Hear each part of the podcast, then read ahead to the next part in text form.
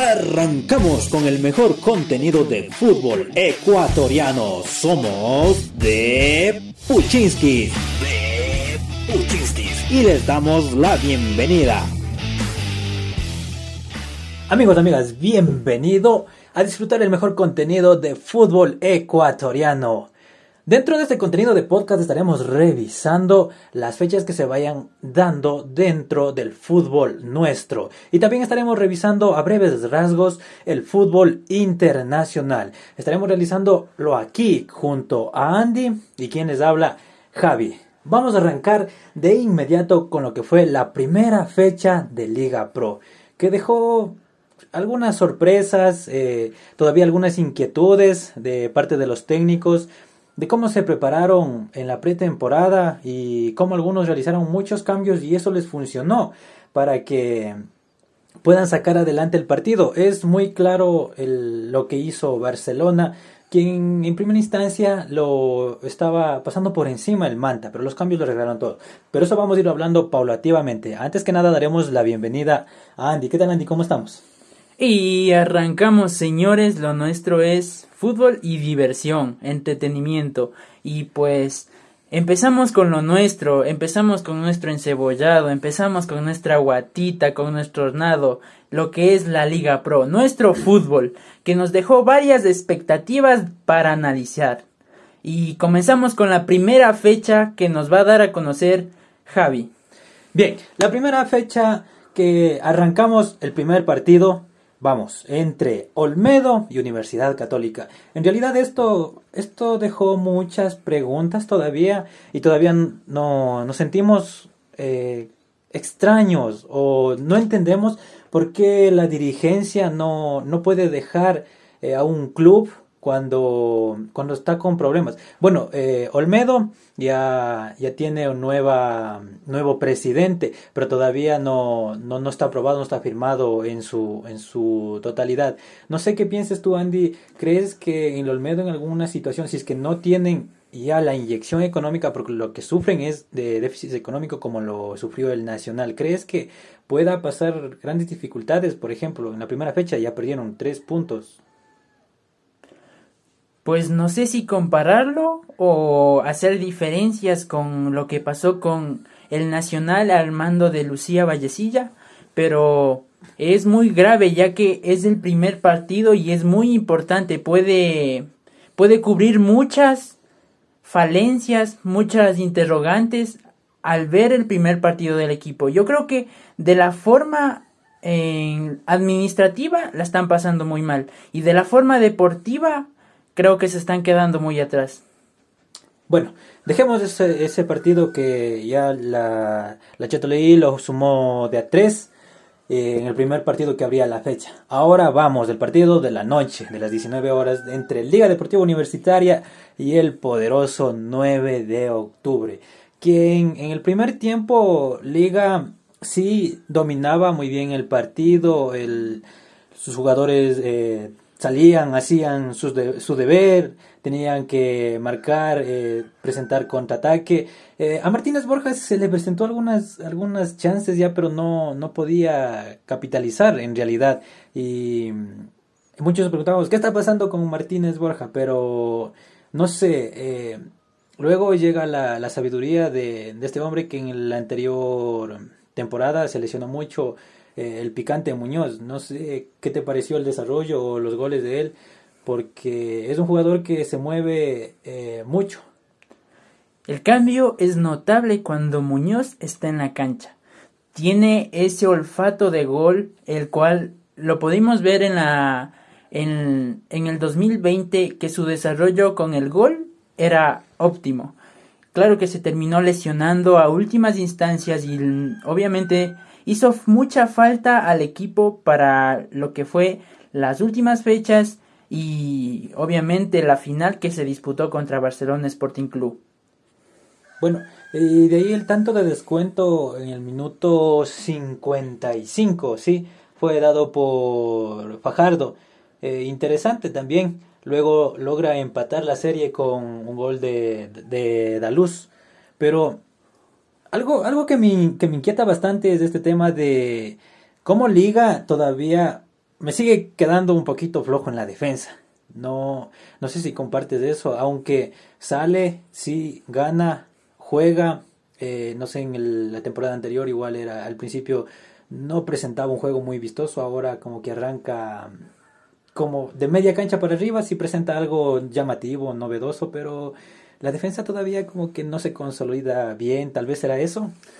El peso de ataque es muy fortuito, es muy amplio, muy grande, tiene variedades, pero lo que pasa es que vienen los defensas, como es Corozo y Guerra, los cuales, como sabemos, al final de la temporada pasada sufrieron iguales algunos desgastes, algunas lesiones y creo que en ese aspecto la pretemporada no les ha ayudado mucho a desempeñarse en su rol que es como defensas.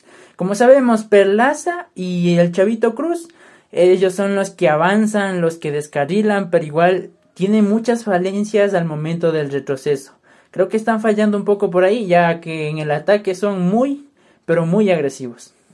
Bueno, dentro del mismo partido, también vemos que después de tanto insistir, se logra dar el gol de Martínez Borja, después de dos minutos de haber llegado el empate.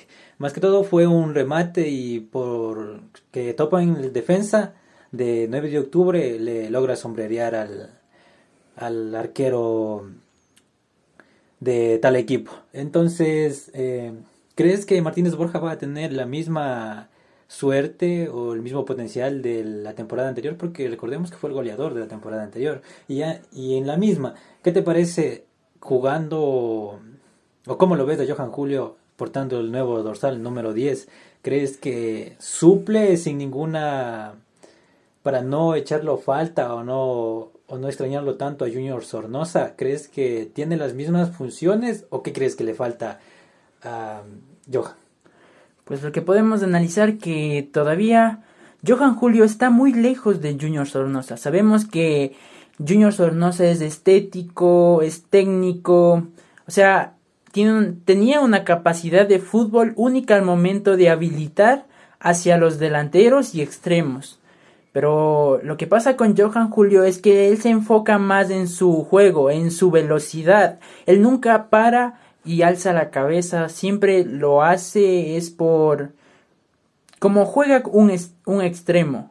Velocidad, despliegue, centro y el que llegue.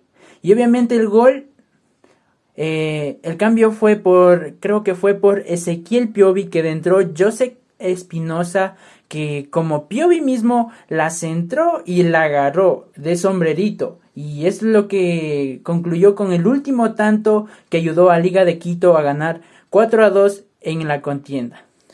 Muy bien, pasemos a otro partido. Este ya se, se desarrolló el día sábado. Como fue el partido de Mushuk Runa frente a Laucas. Eh, novedoso, pues, siempre, bueno, no tan novedoso porque Mushu Runa siempre presenta en ocasiones unas falencias que no nos deja conforme a, su hinchada, ¿no? Eh, estaba perdiendo al minuto 20 y ya, ya estaba cayendo 1 uno, por 0 al, en el marcador. En el segundo tiempo, el minuto 56, logra hacer el empate, luego cuatro minutos después lo vuelven a sobrepasar ya. Creo eh, en los minutos de adición eh, se deja anotar un gol más y pierde el tanto de los tres puntos. Bueno, ahora dentro de un partido que me llamó mucha la atención y eh, se enfrentan equipos sumamente eh, llamativos, siempre tienen buen fútbol, siempre tienen buenos nombres, que cumplen unas funciones muy, muy especiales, muy llamativas y bueno, a mí en especial cuando van a jugar estos dos equipos y sí me llama un poquito la atención para, para verlo cómo se están desarrollando, el cual fue el Guayaquil City en contra de el Macará. Guayaquil City con Gaibor que sigue formando parte de sus filas, eh, es un jugador muy desequilibrante. No sé qué, qué opinaste tú cuando, o qué, cómo lo viste cuando dijeron va a venir a, a Guayaquil City.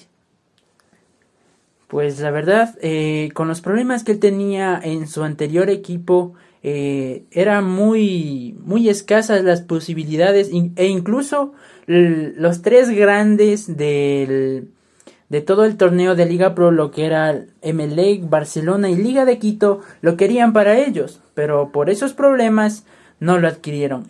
Es obviamente que Gaibor con su experiencia, con su capacidad, con su técnica, con su juego, siempre va a ser un jugador muy desequilibrante.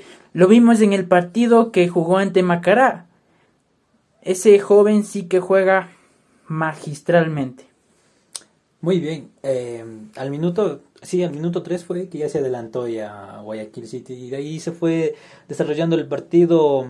Sí se encontraba entre, entre idas y venidas. Eh, tanto Macará como Guayaquil City quería aprovechar los errores de, de tanto del uno como el otro, pero eh, fue más de Guayaquil City. Siempre presentó mayor eh, ofensiva. Su ataque sí es fuerte. Eh, y recuerdo la, en la segunda etapa de la anterior temporada, la peleó y la peleó duro. Incluso algunos tenían la, la opinión de que podía llegar al, a disputar incluso la final. Hasta el minuto 36 iba ganando 2 a 0. Ahora, para sentenciarlo, en el minuto 88 le puso el 3 tantos a 0. El Macará, de, luchándolo, logró sacar el descuento siquiera. Ahora vamos con este partido que para muchos de los hinchas barcelonistas es ya, ya costumbre o no sé, lo pusieron en, eh, sobre esa contienda al equipo de decir Barcelona es un equipo luchador que la saca de todos. Eh, ¿Qué te parece este marcador de tres tantos a dos? Así, Barcelona estando sumamente, por así decirlo, estando en el suelo eh, y Manta dando lo mejor de ella. Pues como sabemos, de uno de sus exjugadores, José El Tingangulo, fue el encargado de marcar la primera, la segunda fue por el medio del penal y ya estaban arriba, 2 a 0. ¿Y ahora qué hacemos? decían creo los barcelonistas. Pero como sabemos la capacidad, el modo de juego, eh, sabemos que Bustos no nunca agacha la cabeza. Llegó la, la primera, luego la segunda de Riveros y terminando con el gran gol de Matías Oyola que ya lo daban quizás por muerto en, en, esta temporada, no sabían si iba a llegar, no sabían si, si iba a seguir, si se iba a ir, pero sabemos que este futbolista aún tiene más para dar en el equipo. Eh, ¿Te parece? Creo que, bueno, a mi punto de vista, creo que esta es la última temporada que vemos al capitán Oyola, porque ahora es capitán, ¿no? Eh, y más que, más que todo yo quería enfocarme eh, netamente en cómo hace el técnico los cambios. Imagínate, tuvo que realizar cinco cambios para que el equipo pueda levantar la cabeza y pueda recuperarse estando ya en el suelo golpeado por el equipo adversario. Eh, muchos han dicho que el técnico ahora tiene un equipo A y un equipo B. Y algunos de los hinchas los hemos escuchado que prefieren mejor el equipo B que el equipo A. Entonces, entonces en algunas ruedas de prensa he escuchado al, al profe que hace mención que no existe equipo A ni existe ni equipo B. Pero nos seguimos preguntando qué sucede ahí. Que al momento de que realiza los cambios hay efectividad.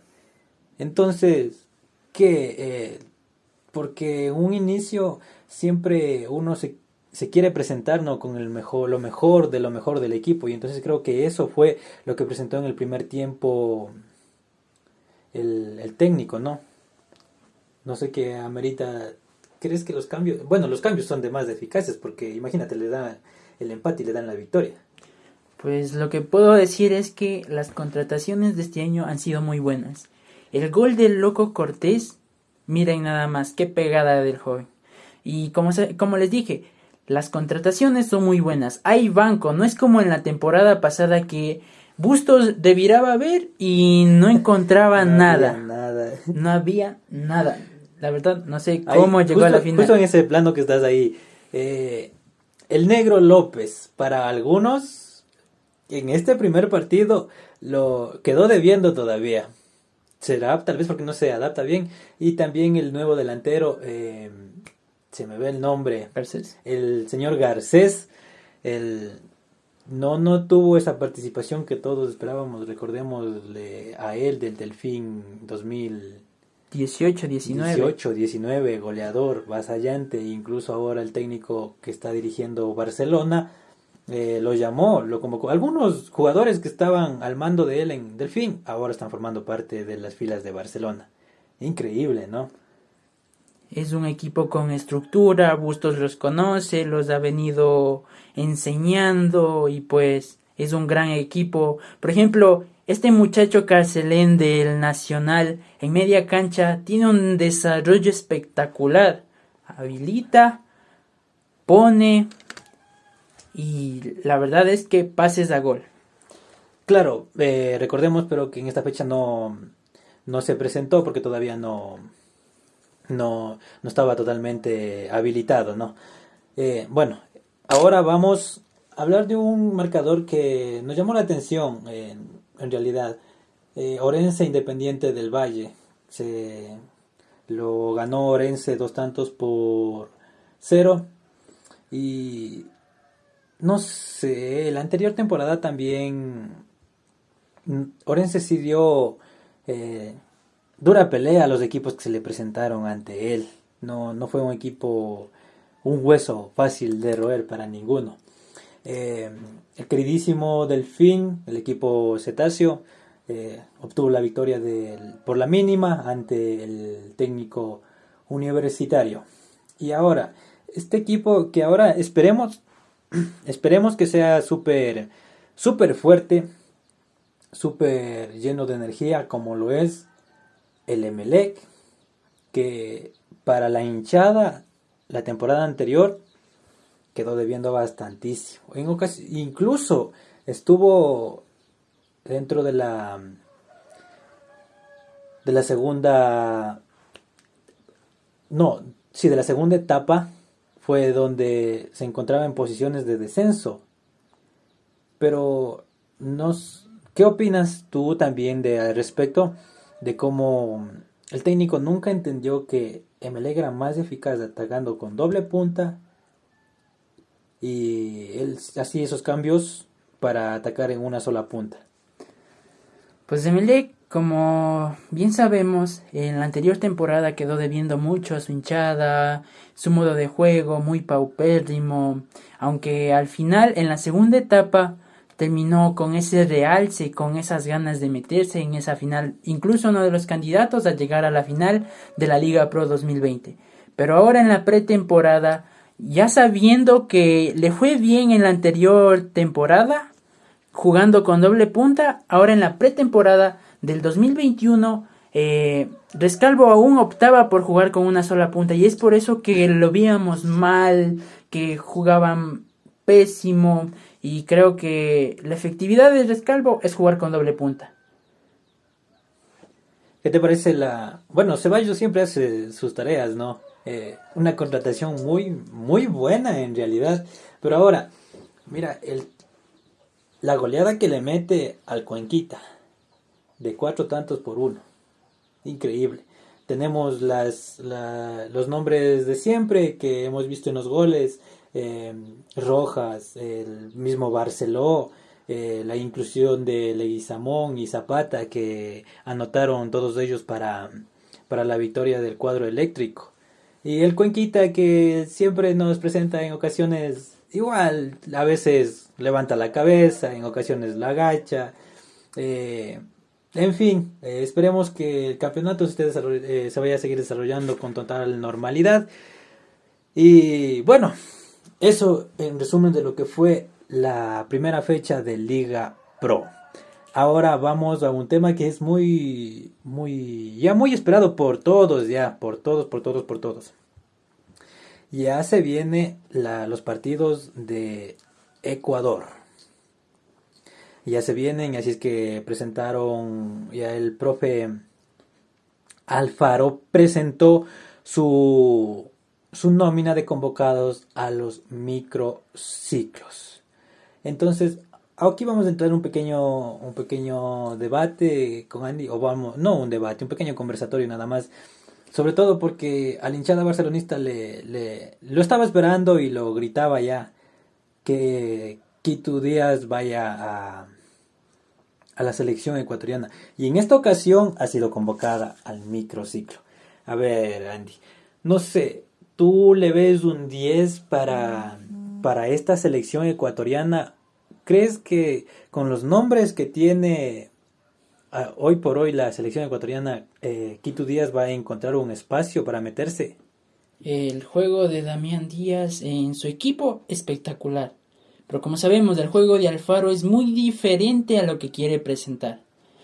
Sabemos que Alfaro es velocidad, contraataque, agresivo, no es solo de estar parado, busca balones, entrega para gol, pero Díaz no lo veo que encaje como un 10 en la selección. Creo que Junior Sornosa es óptimo como 10 en la selección.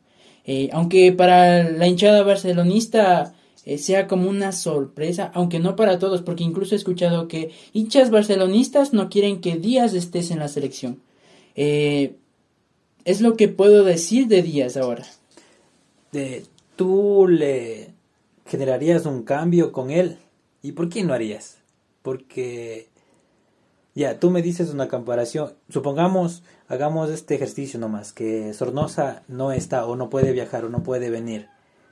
Y necesitamos un 10, pero como tú dices, la actividad que genera en Barcelona Sporting Club, eh, Damián Díaz, es muy diferente a la que Ecuador, el equipo de Alfaro, necesita. Recordemos que eh, ese equipo vuela.